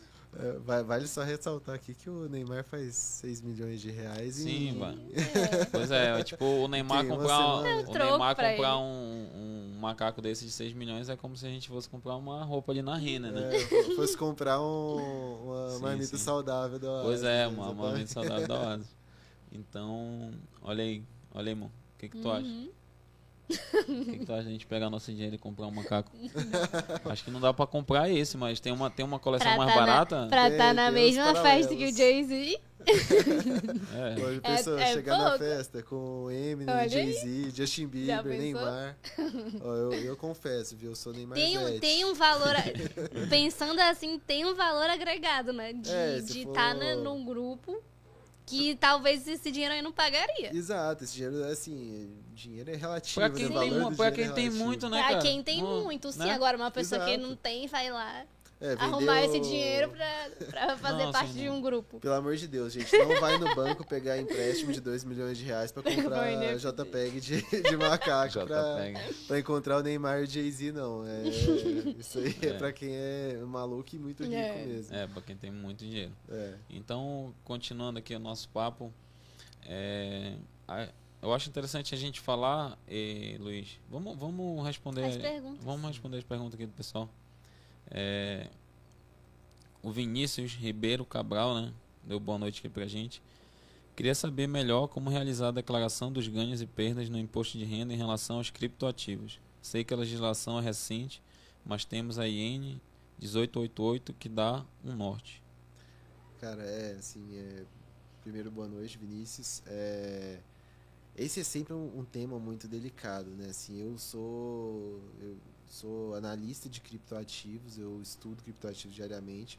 Eu estou 100% por dentro da, dessa normativa, né, a 1888, mas eu não, não, não me sinto à vontade, assim, não, não posso nem legalmente falando ensinar a pessoa a declarar imposto de renda porque eu não sou contador, né? Assim, em linhas gerais, a normativa fala que você tem que declarar todas as posses de cripto de forma consolidada e você é tributado em vendas é, dentro de um mês, que- onde as vendas é, compostas e somadas sobressaiam ao valor de 35 mil reais e você obtenha lucro sobre essas vendas, né?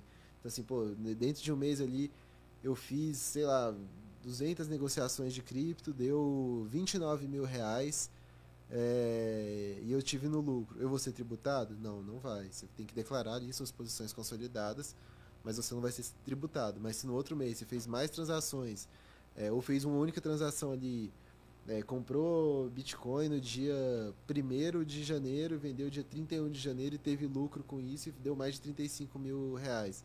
Você vai ser tributado na parte do lucro ali é, sobre esse valor e você tem que fazer a DARF ali e pagar.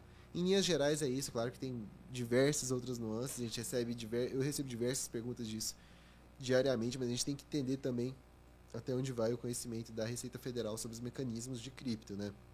Muita gente me pergunta, ah, é, se eu trocar de uma moeda para outra e tiver lucro no valor de face da moeda, eu tenho que declarar?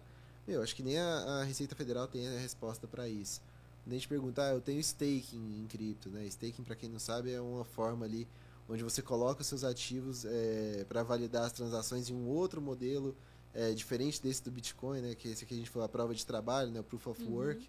É, existe o Proof of Stake, onde você tem que só que ter ali uma quantidade travada num, num contrato específico para se tornar um validador, né? Então, é, dentro desse modelo você pode emprestar para outras pessoas ou você mesmo fazer ali o seu, o seu e ganhar um percentual ali é, por ano pelas suas moedas que estão ali, né? Validando as transações. Muita gente pergunta, ah, se eu fizer staking de uma moeda, eu tenho que declarar? Meu, acho que 99,9% das, pessoas do mundo não sabe o que é staking. E com certeza a Receita Federal não tem uma normativa específica para isso. Acho que vale é, você consultar um contador é, que seja especialista em cripto, que entenda isso. Assim, eu tô é, buscando em breve fazer uma live lá no meu Instagram e também na, na assinatura lá da Nord sobre isso com um, um contador especialista de cripto para trazer todas essas respostas de uma forma mais é, definitiva. Mas eu, como especialista de cripto, eu não, não posso ensinar ninguém a fazer é, imposto de renda, né? Entendi, entendi. Quero continuar praticando meu cargo. Então é bom procurar mesmo o contador, né? É, é a melhor, Pra- melhor solução. É, o Paulo Alexandre aqui, né? Falou que o papo tá muito bom. Agradecer ele aí. Obrigado. Muito bom, obrigado. É, ele perguntou, Luiz, como, é- como é o teu dia a dia como analista de cripto? Graças a você, o RH da Norte falou comigo para agendarmos uma entrevista. Espero que você Ô, tenha gostado. Paulo. Boa, agora- eu sabia que o nome era. Não era estranho. Era, não era estranho. Espero Mandou- que você tenha gostado da, da análise que mandei. Muito obrigado. Cara, eu comecei a ler, muito bom, assim. É bom ver uma pessoa empenhada, né? Deu, dá, dá orgulho de ver, muito bom mesmo.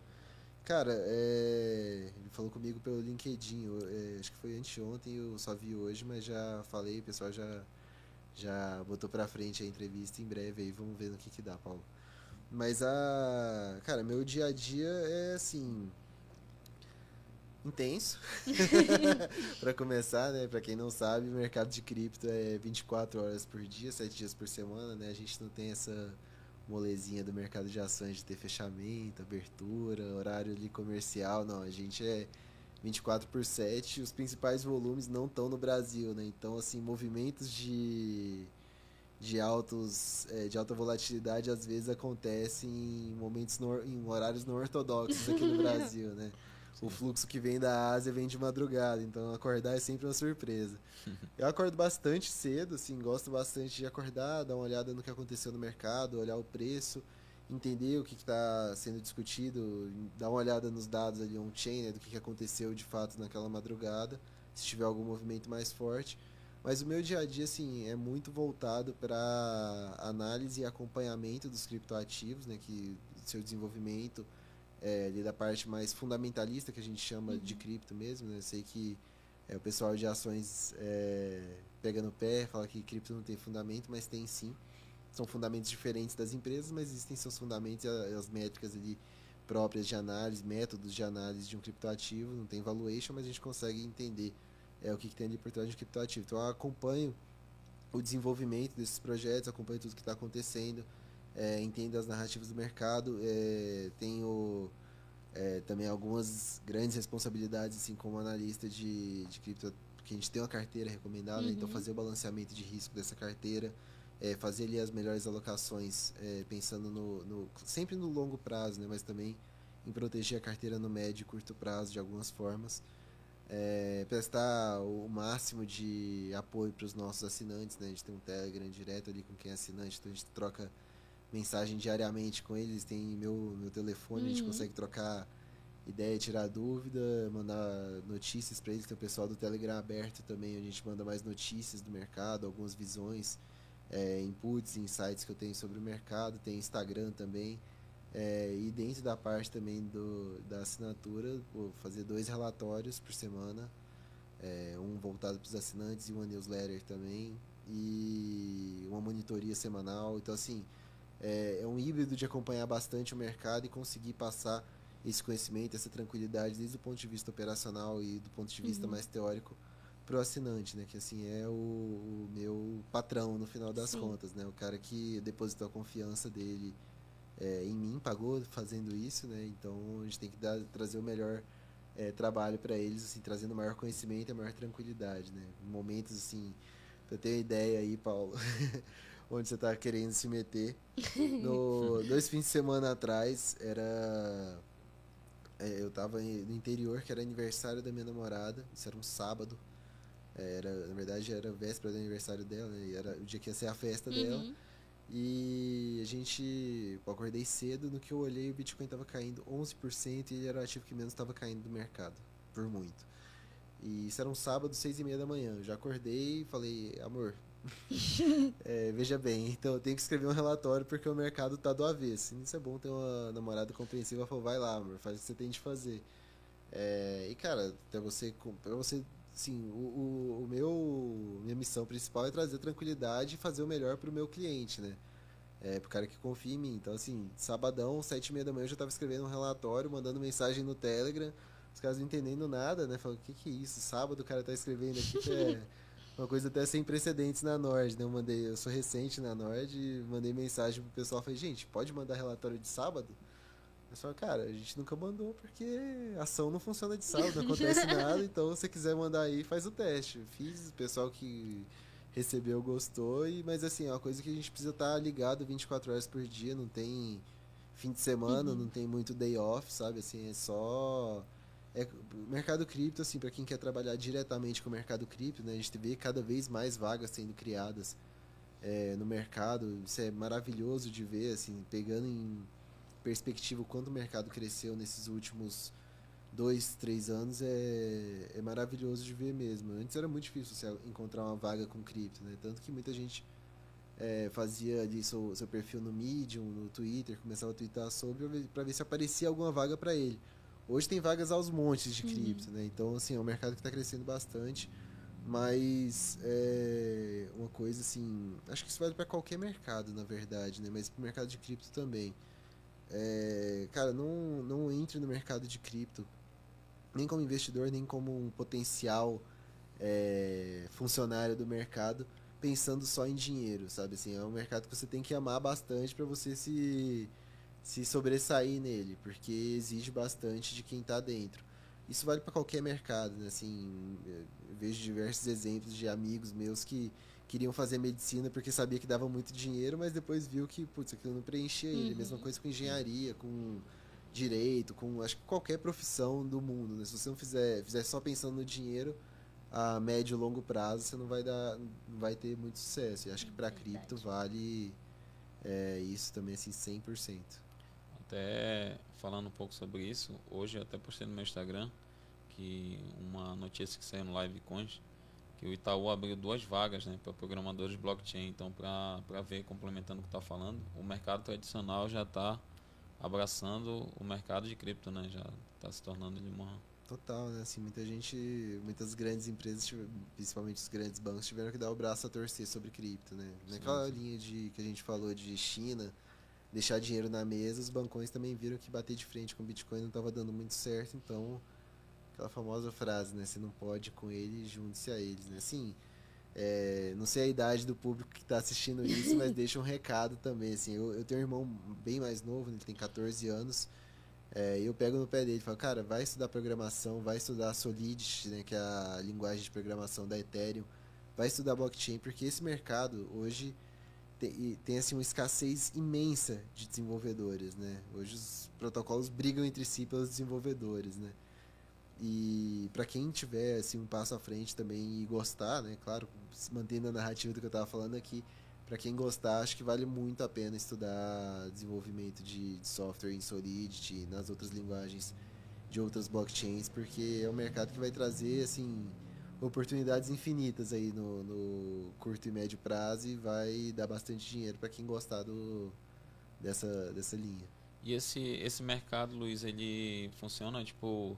Um programador pode estar aqui no Brasil e fazendo um trabalho para uma pessoa lá do, do outro lado do mundo, assim, tipo. Sim, total. Tem bastante gente aqui no Brasil que trabalha remoto, né? Assim, hoje todos os mercados já estão se adequando a esse, Sim. esse mundo remoto, né? Mas tem bastante desenvolvedor de, de blockchain brasileiro muito bom que trabalha para outras empresas de fora daqui do Brasil mesmo e ganha em dólar, né? Tem coisa melhor no- do que ganhar é. em dólar no Brasil, só ganhar em libra, né? Então, é. O, tu falou aí do, do Telegram lá, né? Que, que tu tem, é, o Vinícius aqui entrou perguntando, né? Pergunta pro Luiz sobre a notícia que ele postou hoje lá no Telegram, sobre a primeira casa de NFT do mundo, que vai a leilão, né? Por cerca de 4,6 milhões de 288 Ethereum. Tem alguma coisa para falar sobre esse assunto aí? Cara, é bem bacana a gente ver como que tá, as aplicações de NFTs vão crescendo e se desenvolvendo, né? Eu posto bastante curiosidade sobre, sobre NFTs, né? O pessoal da Nord gosta bastante também de NFTs, então a gente está postando bastante coisa lá é, com todo mundo que está ajudando nesse Telegram. E, meu, assim, é, é muito bacana de ver o quanto as, as, utilidades do NFT estão indo muito além do que a gente falou, né? De uhum. um JPEG bonitinho que te dá a sensação de estar tá num grupo uhum. seleto ali, né? O próprio Bored Ape já traz essa utilidade, a gente vê diversos outros, é, diversas outras iniciativas trazendo utilidades reais né, para os usuários. Teve essa da, da casa de NFT que a gente falou. É, tem é, um exemplo recente também, né, que eu até postei lá no Telegram. É, recentemente, o, não sei se você conhece o Coachella, o, aquele festival Sim. de música lá do, da Califórnia. Los Angeles. Né? Isso, eles estão leiloando, vão leiloar 10 NFTs do Coachella e que os 10 é vencedores do leilão que vão ter ingresso vitalício para todos os, Sério? os Coachellas e em todos os dias e, cara, é, é uma bela utilidade para um NFT. Você consegue provar que você tem ele, você chega lá no Coachella não precisa nem levar o ingresso, fala, ó, aqui ó, meu... Minha meu JPEG. esse, esse mundo de, de ingresso vai mudar totalmente, vai. porque, tipo, se, tem, se tu tem como provar, porque hoje, hoje, por exemplo, a gente vê acontece muito de você comprar Deve ingresso de show virtual, falso, NFT, ingresso de jogo Cara, eu tenho, falso. eu tenho uma história triste com ingresso falso, viu? Pois é, então com NFT isso não vai acontecer, porque tu tem como provar que aquele é original, né? É, então... Cara, eu uma vez, assim, história triste, porém engraçada hoje, né? Eu, eu gosto bastante de rock, né? E, meu, teve um ano que. Eu não lembro que ano que foi, mas teve um show do Iron Maiden aqui em São Paulo que eu enrolei um tempão para conseguir para comprar o ingresso, tava meio sem grana, tava caro pra caramba. Aí no dia do show, meu pai falou: Meu filho, pode comprar o ingresso, vai, eu te dou o dinheiro. Eu falei: Pô, aí sim. Era universitário, quebrado, tinha grana nenhuma. Meu pai falou: Pode comprar, eu te dou esse presente. Eu falei: Tá, obrigado. comprei na internet, lá no grupo do Facebook. É, fui buscar o, o ingresso no metrô. Peguei o ingresso, assim, ingresso físico é, com marca d'água, coisa de uhum. metalzinho ali do lado, perfeito. Falei, pô, beleza, né? Transferi o dinheiro, peguei o ingresso, fui para casa, troquei de roupa e fui pro show. Putz. No que eu cheguei na bilheteria lá do Allianz Parque, pá, ingresso falso. Meu, que droga, né? Assim, é o que você falou, né? Esse universo de NFTs traz uma solução para isso. segurança, né? Muito pronta, né? Você Sim. consegue ali provar. Você, primeiro que você não precisa guardar o ingresso colecionável para quem gosta, né? Você tem ele ali pronto na sua carteira, você consegue mostrar para todo mundo que você foi uhum. naquele show. E você consegue entrar no show sempre. Se você tiver comprado de fato o NFT sim. ali, você consegue entrar no show, não, não vai ter esse. Sim, sim. Não sei se tu viu, não sei se tu viu isso até uma notícia da NFL que acho que a final do, da NFL vai é, ser Super Bowl, né? do Super Bowl, os ingressos vão ser em NFT. Se não me engano, vai, eu vi sim, uma notícia sim. dessa. Vai ter, vai ter um NFT para quem for no jogo, né? Todo mundo vai que ter. for vai ganhar um NFT também. Recentemente, voltando àquele assunto do poker, né, uhum. o Brazilian Series of Poker, né, o BSOP, que é o campeonato brasileiro, teve ano passado o primeiro torneio da história do, do mundo, assim, que todos os torneios que tiveram dentro dessa série, é, o troféu era um NFT. Então todo mundo que ganhou algum que torneio legal. ali ganhou um NFT, né? Bem bacana. Uhum.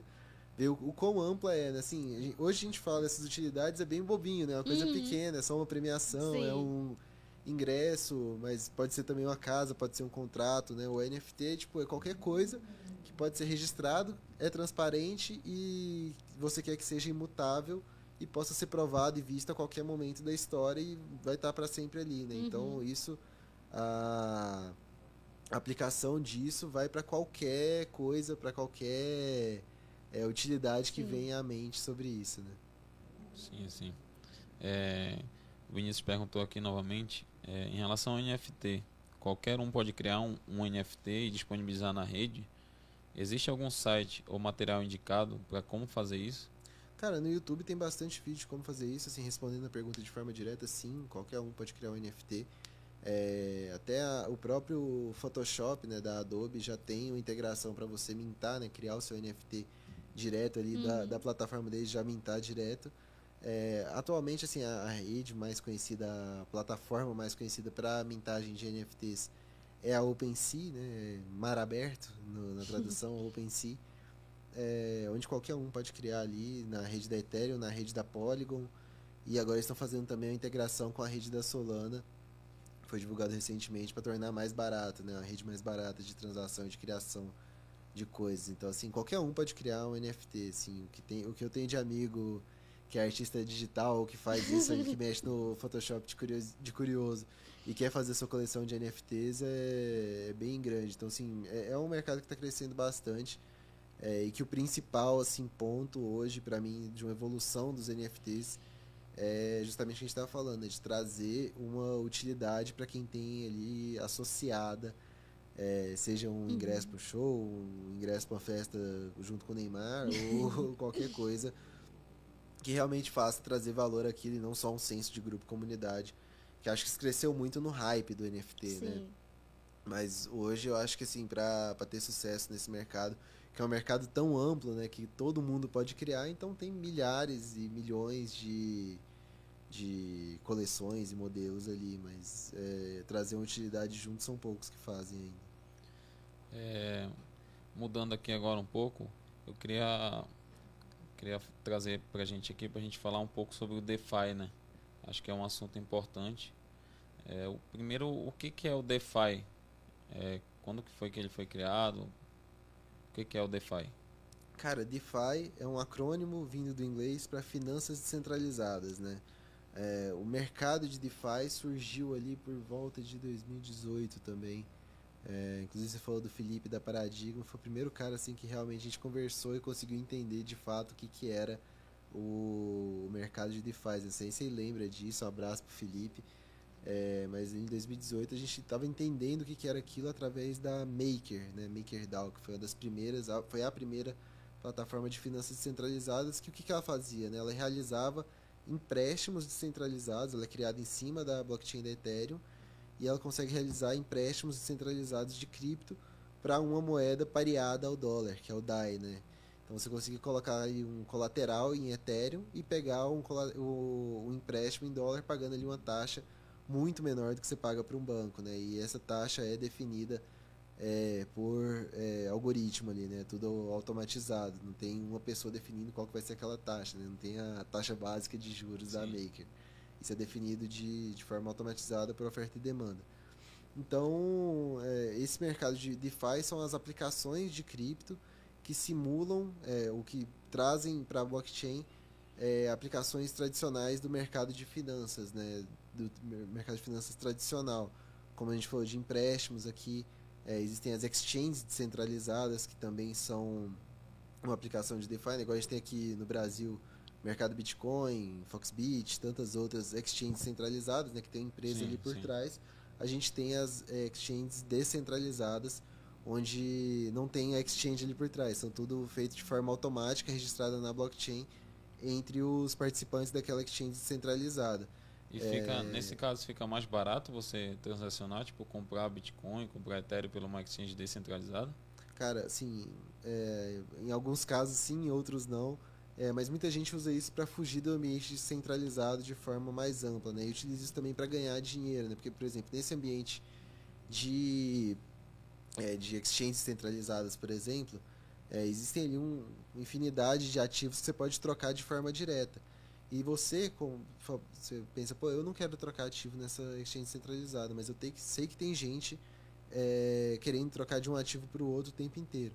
Então eu posso fornecer os meus ativos para um pool de liquidez, né? Então assim eu coloco meus ativos ali para dar liquidez para o pessoal transacionar, é, ter ali um, uma reserva para exchange centralizada e eu ganho um percentual por isso e um percentual das taxas das transações que são realizadas aí na exchange centralizada. E muita gente utiliza dessa forma, fornecendo liquidez ou utilizando para fazer as trocas diretas ali mesmo, porque alguns ativos eles só tem nessas exchanges descentralizadas, em ativos menores, é, que o pessoal gosta assim, de, de fazer as apostinhas, né, os pozinhos ali, as gemas de cripto que o pessoal fala, que são as muito baratinhas que um dia podem estourar e serem mais amplamente utilizadas para suas finalidades. Às vezes elas não são negociadas no exchange centralizada, por exemplo, são só nas descentralizadas. que são as DEX, né, que o pessoal chama, Decentralized Exchanges. Então, o mercado de DeFi, ele é esse ambiente que representa o que o mercado tradicional faz, só que dentro do mercado de. Não tem, no caso, o bancão, não tem o. ali o intermediário. É, não tem o intermediário, é tudo registrado em blockchain feito de pessoas para pessoas, né? Que é toda a proposta do mercado de cripto. Então, nesse caso, falando agora um pouco das stablecoins, se você emprestar ali, você tira a volatilidade da, das criptomoedas e consegue ter uma rentabilidade. Exato, né? É, para quem não, não sabe, né? stablecoins são moedas estáveis, né? Na tradução, que são os criptoativos que são lastreados em moedas fiduciárias ou em algum ativo real, né? Por exemplo, a gente tem é, o SDC, por exemplo, que é lastreado em dólar. Sim. A gente tem o Pax Gold, que é lastreado em ouro, né? Então, sim, né? Essa, as, as stablecoins são mais uma das aplicações de DeFi que podem ser inseridas nesse, nesse ambiente de DeFi para algumas é, finalidades, né? até rentabilizar essas moedas é, numa taxa anual maior do que a taxa de juros americana, por exemplo. Entendi. É, vamos responder mais uma pergunta aqui. A pergunta é sobre games, né? Se tu já jogou algum game, como é que funciona essa questão do, dos games de criptoativos? Cara, eu fui gamer minha vida inteira. E para mim é uma tristeza muito grande ver os games de cripto surgindo e eu não podendo jogar, porque eu não tenho tempo realmente. Mas é um mercado que eu acompanho o crescimento muito de perto, assim. Eu, estou envolvido em alguns jogos, não jogando ativamente, mas é, como investidor para outras pessoas jogarem para mim. E, meu, assim, para mim é um mercado que tem muito a crescer, né? Ano passado a gente viu o Axie Infinity sendo o primeiro grande jogo de cripto, né? Que trouxe esse conceito de play to earn, né? Então, o que, que é o play to earn? Você, como qualquer jogo, né? Você, qualquer jogo online, você joga ali, ganha a moedinha do jogo e você pode utilizar ela para melhorar o seu personagem ali. Só que essa moedinha dentro do Axie Infinity, ela é comercializável, ela é um criptoativo, é uma moeda de ela fato. tem um valor. Então ela pode ser negociada com outros jogadores em exchanges, em exchanges centralizadas. É, então muita gente ganha esse dinheiro jogando e vende esse dinheiro para outras pessoas, né? Então esse é o mercado que a gente chama de play to earn. Né? Uhum. Né? Muita gente fala, ah, é, tal jogo tá dando não sei quantos reais por mês. É justamente isso. O cara faz as missões dele ali no dia no jogo, recebe as moedinhas como em qualquer outro jogo, só que essa moedinha é comercializável e tem outras pessoas querendo comprar ela para utilizar no jogo de alguma forma. Então, esse é o mercado de games, assim, eu gosto bastante. Acho que tem muito jogo bom sendo proposto. É, uma imensa maioria de jogos que são, assim, é, cópias mal feitas do Axie Infinity que não vão para frente ou esquemas mesmo para trazer vantagem só para os criadores e depois sumir com o dinheiro das pessoas. Isso tem demais. Acho que o mercado cresceu de uma forma assim completamente desproporcional nesse mercado de, de crypto games num espaço de tempo muito curto. Então surgiu muita coisa ruim, né? Assim, Tem que ter cuidado, então. Você tem ideia, alguns meses atrás eu ouvia todo mundo falando de crypto cars, crypto planes, crypto não sei o que, uns joguinhos nada a ver uhum. que você uhum. só clicava ali e ganhava dinheiro, que claramente não era sustentável se fosse analisar ali o tokenomics, né, o modelo econômico de distribuição do jogo, da moeda do jogo, é, era completamente sustentável mas muita gente estava tirando dinheiro com isso porque chegava gente nova querendo comprar, assim, um esquema muito tipo similar tipo ao que a gente chama de pirâmide, né? Sim. Que eu não posso falar que é pirâmide. mas se anda como pirâmide, tem cheiro de pirâmide, logo. é. é, mas o. E esses jogos que eu citei, por exemplo, CryptoCars, CryptoPlanes, Crypto não sei o que lá, também já caíram 99,8%. Uhum é, tomaram o rug pull ali, né, a saída dos desenvolvedores e a perda total do valor do token, que só prejudicou quem acreditou nesse projeto. Né? Acho que se o mercado de NFTs, de jogos de NFTs, tem um, um, um, futuro maravilhoso, vai ser o futuro da indústria de games, que é a indústria que mais cresce no isso mundo. Eu ia te perguntar, inteiro. tu acredita que isso vai, tipo, a gente vai ver um FIFA dentro desse mundo, um jogo desse grande assim? Cara, seria excelente, né? Principalmente para quem joga FIFA e gasta dinheirinho ali para comprar as cartinhas, sabe o tanto que seria bom poder ter as cartinhas por muito tempo. Mas é, eu acho que sim, cara. Acho que é uma evolução natural do mercado. Acho que tem um, uma curva de aprendizagem é, das próprias empresas, né? De como, de como isso funciona do ponto de vista teórico como implementar isso de forma vantajosa para eles, né, porque são empresas, é, no, no, ponto de vista prático, né, e como fazer isso do ponto de vista tecnológico. Né? Então, assim, acho que vai um, bastante tempo. Né? A gente viu grandes jogos de cripto surgindo ano passado com a promessa de que ia, ter esse, ia surgir esse ano com um gráfico maravilhoso, AAA e com tudo maravilhoso. Mas, cara, desenvolver um jogo leva muito tempo, né? Assim, a gente, como eu falei, eu sou bem gamer, então é, eu acompanho bastante esse cenário e, meu, você desenvolver um, um jogo é, com qualidade, com qualidade de imagem, é, com mecânica atualizada, com tudo bacana ali para atrair o usuário, leva cerca de 3, 4, 5 anos, né? Então não é da noite para o dia que vai surgir um jogo maravilhoso de cripto, é a evolução natural desse mercado que vai crescendo, assim como cresceram o, mercado de jogos como um todo, o mercado de jogos online também uhum. como um todo, né? Você pega a evolução, por exemplo, você trouxe o exemplo do FIFA. Pega a evolução dos jogos de futebol, quanto que demorou, né? Assim, para quem jogava lá no começo, um, Winning Eleven, e depois foi pro PES, e depois foi eu pro jogava, FIFA. Eu jogava Super Nintendo, velho. Nossa, aí sim. tu, tu, não chegou a jogar Super Nintendo? Superstars, Soccer, né? É. é. eu lembro. peguei o finalzinho do Super Nintendo ali. O, cara, o narrador falava, miau, que lindo, toque do goleiro. É, Mas eu joguei muito é. Playstation 1 também, Winning Eleven ali. Ah, é, eu peguei o finalzinho do, do Playstation 1, começo do Playstation 2 ali com... Sim. Playstation 2 evoluiu bastante. É, e assim, cada geração ia evoluindo mais. Então assim, o mercado de jogos cresceu muito rápido, assim, foi uma uma curva também que teve um crescimento mais exponencial quando a gente passa ali dos anos 2010, 2011. Mas é, em termos de mecânica e de. tudo está evoluindo ainda, né? As coisas novas vão surgindo, os mecanismos de engajamento vão surgindo. E a mesma coisa vai acontecer para os jogos de cripto, que eles trazem uma lógica econômica diferente uhum. e que tem que ser adaptada para esse cenário, tem que ser adaptada para esses jogos, né?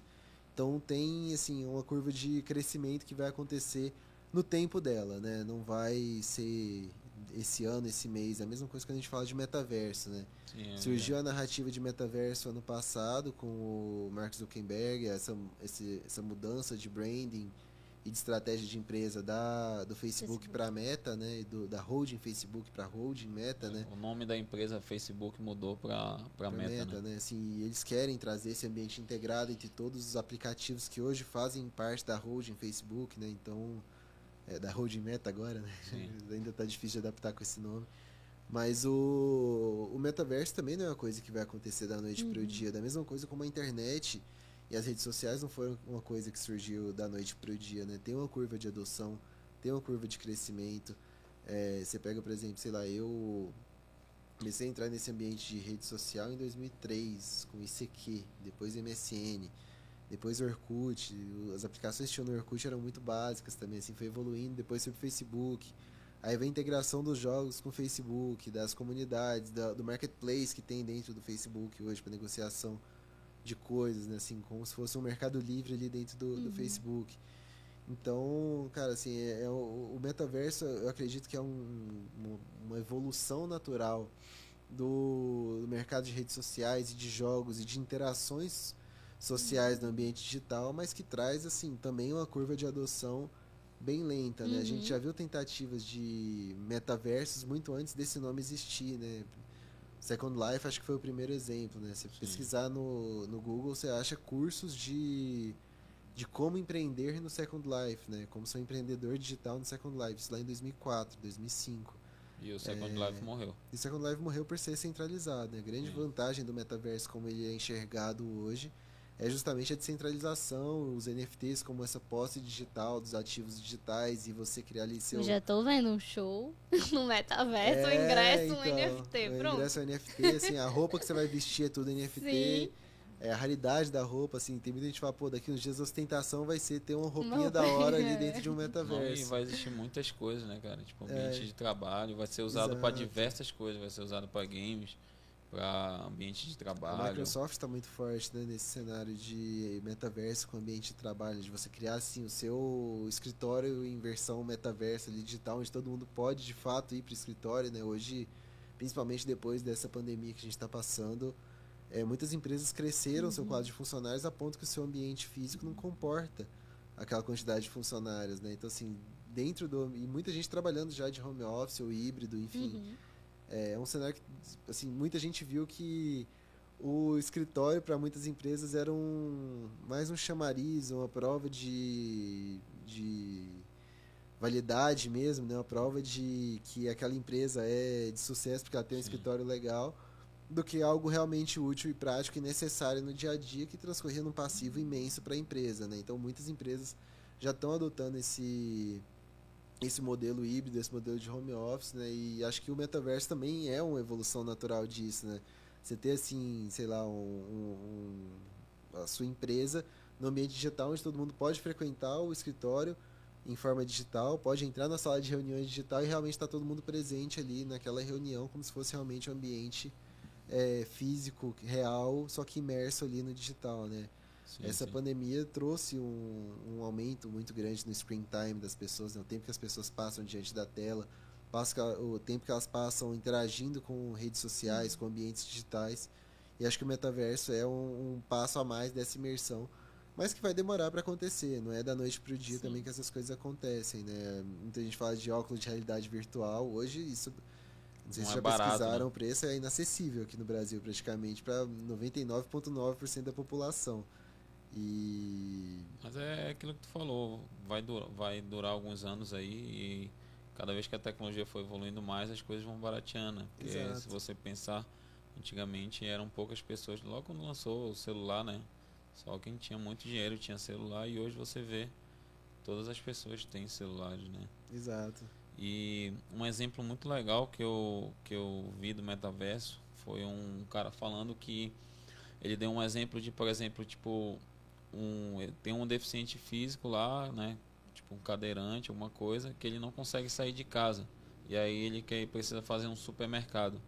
Ele vai, tipo, botar o óculos lá, vai entrar no, no metaverso, o, supermercado vai ter a loja dele lá dentro do metaverso, ele vai lá, faz o supermercado como se estivesse fazendo presencialmente e, E é tudo entregue na casa dele. e é né? tudo entregue na É. casa dele. A- Achei esse exemplo tá bem legal, velho. né? Bem O legal. Faz muito sentido isso, né? Total, né? Assim, essa transposição também da, da utilidade do metaverso nesse sentido é, é muito da hora, né? E se levar para o ambiente digital também tem uma aplicação muito grande. né? Esse cara é, que é cadeirante ou que não se sente confortável com a imagem dele Uhum. na vida real, ele pode ter o avatar dele ali que representa o que ele queria ser e ele Sim. fica muito mais tempo imerso ali do que na vida real dele. Claro que assim, isso do ponto É de extremo, vista né? é, é o mais extremo e, e, cara, assim, do psicológico eu não sei nem opinar. Não- Sim. Não, não sei nem opinar, mas isso é uma discussão mais pra frente. Deixa eu chegar lá pra gente debater isso. sim, né? sim. É, Eu vi também, tipo, show, balada, assim, né? Pessoal aí no metaverso. Pessoas interligadas no mundo todo e tal. Exato. Mas eu acredito muito, assim, nessa tecnologia que daqui a uns 10, 15, 20 anos aí a gente vai estar realmente meio que vivendo. Acho que não vai ser como algumas pessoas estão pregando, que tipo, as pessoas vão deixar de viver no mundo real para viver no Não. metaverso, mas vão ter muitas coisas úteis e muitas coisas que vai fazer sentido, sim, ali no... É, e é uma evolução natural de adaptação também, né? E principalmente mudança geracional, né? Acho que assim, a galera que hoje é menor de idade, que tem 14, 15 anos, tá muito mais habituada a esse cenário de imersão digital do que a gente tá, né? Sim. Eu, eu vejo meu irmão como um grande exemplo disso, né? Ele Pra ele vale muito mais ele gastar dinheiro ali com item de jogo do que gastar dinheiro pra, sei lá, ir no cinema, sabe? Então, pra gente não é tão, tão faz sentido. palpável isso, faz sentido, mas pra essa geração faz muito mais, né? Os caras acompanham muito mais sei lá, o cenário de jogos digitais do que o Campeonato Brasileiro de Futebol, né? Então, é cada vez mais digital essa molecada. E, eu, e, e se tu for parar pra olhar, essa galera meio que vive ali no início de um metaverso, né? Porque ele tá ali com o fone dele, tá todo mundo interligado ali. E tipo assim, por exemplo, a Cláudia tem um primo também nessa idade, acho que é um pouco mais velho.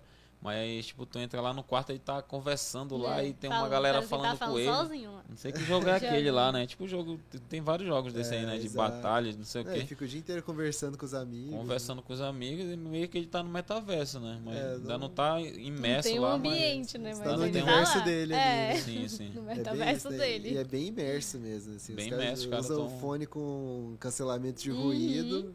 Pode dar um tiro do lado dele e ele escuta. É, é verdade. Pois é, tem alguma pergunta aí, irmão? Você Não, parou já, mais, né? Já é, esclareci é, tudo. Então, vamos chegando aí ao final, né? Tinha é, uma pergunta ali, senhor. Tem uma pergunta aí? Que... Foi, foi do... do... Não, é Pergunta. É, o... Deve ser Jefferson, né? É. Perguntou é, falou, comprar é rápido, vender também é?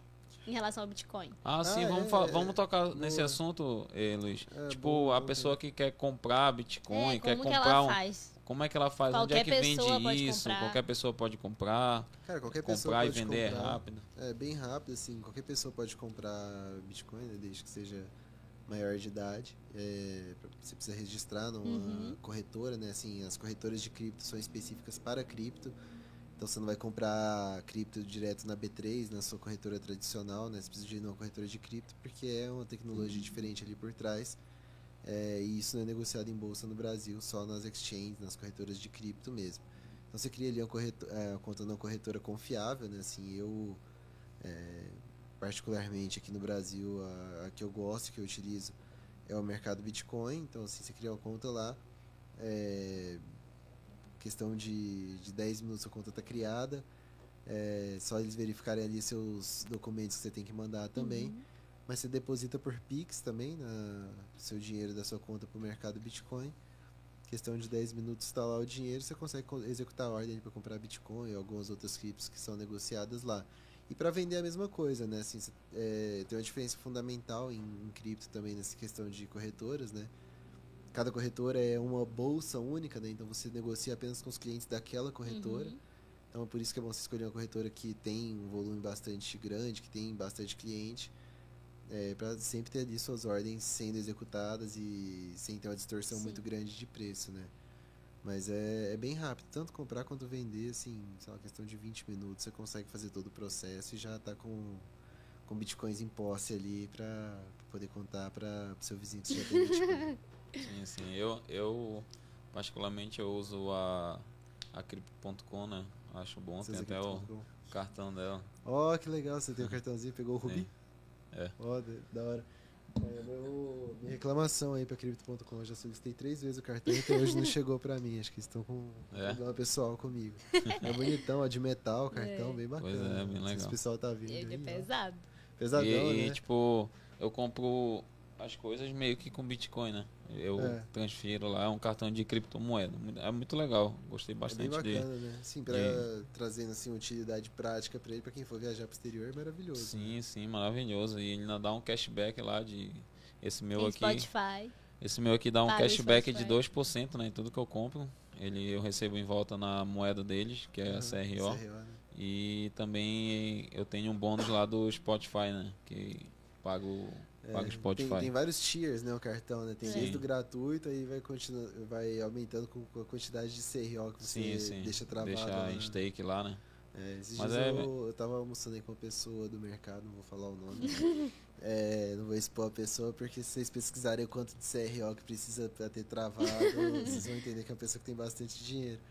Mas é, ele tinha o Black, Cara, que é ele 2 tinha milhões bastante. e meio de reais ali em CRO travado. Eu falei, nossa. A hora que eu vi, eu falei, nossa, nem sabia que existia, achei que era só os CEOs do, da Eu também, não, eu também achei que não existia, achei não, que mas tu tá Brasil falando não que tinha existe. nenhum, mas eu vi um e falei, nossa, achei que eu nunca ia ver isso. Bacana. Um dia a gente chega lá, né? É, um dia, quem sabe, a gente chega Vamos- lá. Vamos chegar lá. Mas é bem bacana esse cartão, né? Sim, Funciona bem- tranquilo, é bandeira Visa, né? É, maneira Visa funciona em todo lugar, bem, bem legal. E então fica a dica pro pessoal aí, mercado Bitcoin, Crypto.com são. É, FTX eu acho boa também. FTX, é né? Bem regulado lá dos Estados Unidos. Eu utilizo a Binance para compra também, mas nunca mandei minhas criptos lá. Sim, então... sim. Não é nenhuma recomendação, né? Só Não, não, falando só pro pessoal aí. assim, eu sempre falo o que eu faço. Nunca tô recomendando para você fazer também. É o que eu faço na, na minha na Faço o que eu mesmo. digo, mas É, não faço o que eu faço. Faça o que eu digo e pesquise sobre o que você vai É. fazer. Porque eu pesquisei bastante, como eu falei pra vocês bem no comecinho aqui. Antes de eu comprar a cripto, eu estudei ali uns três Hum. meses. Custou uns percentuais na, no lucro, mas também na época não tinha nada, era, era universitário, Sim, né? sim. Então, sei lá, eu podia ter pegado 3 mil por cento, né? 3 mil por cento de 5 reais. É verdade. Então é isso, vamos, vamos chegando ao final aí. Queria agradecer mais uma vez o, o Luiz aí por ter Obrigado aceitado o nosso convite. Espero que tenha mais, muito mais bom. vezes aí pra frente, né? Todo ano a gente atualizar aí a- as Boa. notícias e tudo. Vamos sempre estar trazendo o Felipe, o Luiz aí. Então É, queria falar pro pessoal aí pra se inscrever aí no nosso canal, né? Que toda terça-feira a gente tá aqui ao vivo às 19 é, acompanhar a gente aí no Instagram também, né? Meu Instagram é Marta Underline Queiroz. Meu é Cláudia Side Underline Underline. E seguir também o Luiz, Luiz aí. Boa, segue lá, pessoal. Arroba Fala de Cripto. Cuidado que agora estão criando um monte de fake lá para tentar passar. Uhum. É, golpe passar na golpe galera. no pessoal. Então é Fala de Cripto, todo junto. É, cripto com I, então é, não tem S na frente, não tem underline, não tem nada. É Fala de Cripto. Tão simples quanto isso. Tem minha cara lá, vocês vão ver. E... Bom, Muito conteúdo lá. lá. todo dia. Tem, todo dia a gente tá abrindo caixinha lá, tirando a dúvida do pessoal. É, tento postar também no, no feed com regularidade. Estou buscando postar cada vez mais. Estou dando bastante atenção agora pro pessoal que é assinante lá na Nord, mas é, voltando aos poucos aí pro, pro Instagram também. E quero voltar também pro Twitter, arroba Fala de Cripto lá também. No Instagram vocês têm acesso lá também para aquele grupo de Telegram aberto que o pessoal tava comentando aí também, que tá crescendo bastante, o pessoal tá curtindo as interações que a gente tem por lá, as notícias, então vale a pena dar uma olhada. Então é isso. É, então é isso, pessoal. Espero que tenham gostado aí do nosso papo. Né? Fiquem todos Sim. com Deus. Uma ótima noite para vocês. E até, e até a próxima. Bom, pessoal, muito obrigado.